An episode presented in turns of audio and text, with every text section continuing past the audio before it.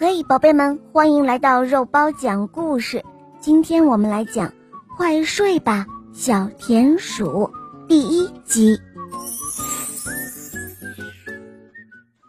晚上到了，妈妈对小田鼠说：“哦，小田鼠，不早了，你该上床睡觉了。”小田鼠喊道：“哦不，再等十分钟，我还要啃几口奶酪呢。”小田鼠在奶酪上足足啃了有十个洞。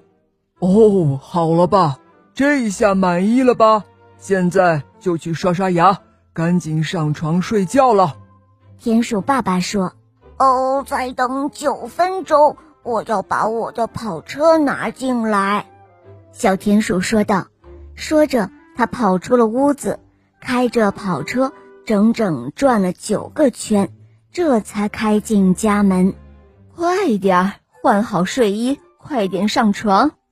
妈妈又在喊他了。哦，再等八分钟，我要给仙人掌浇浇水。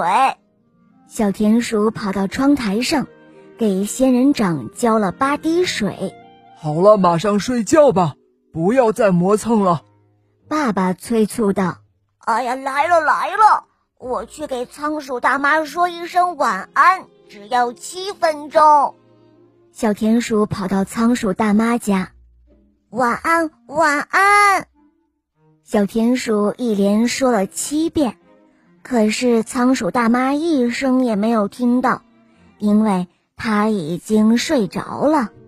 哦，小田鼠，你再不上床睡觉，我可要生气了！田鼠妈妈喊道。只见小田鼠呼啦一声跳上床，可是突然。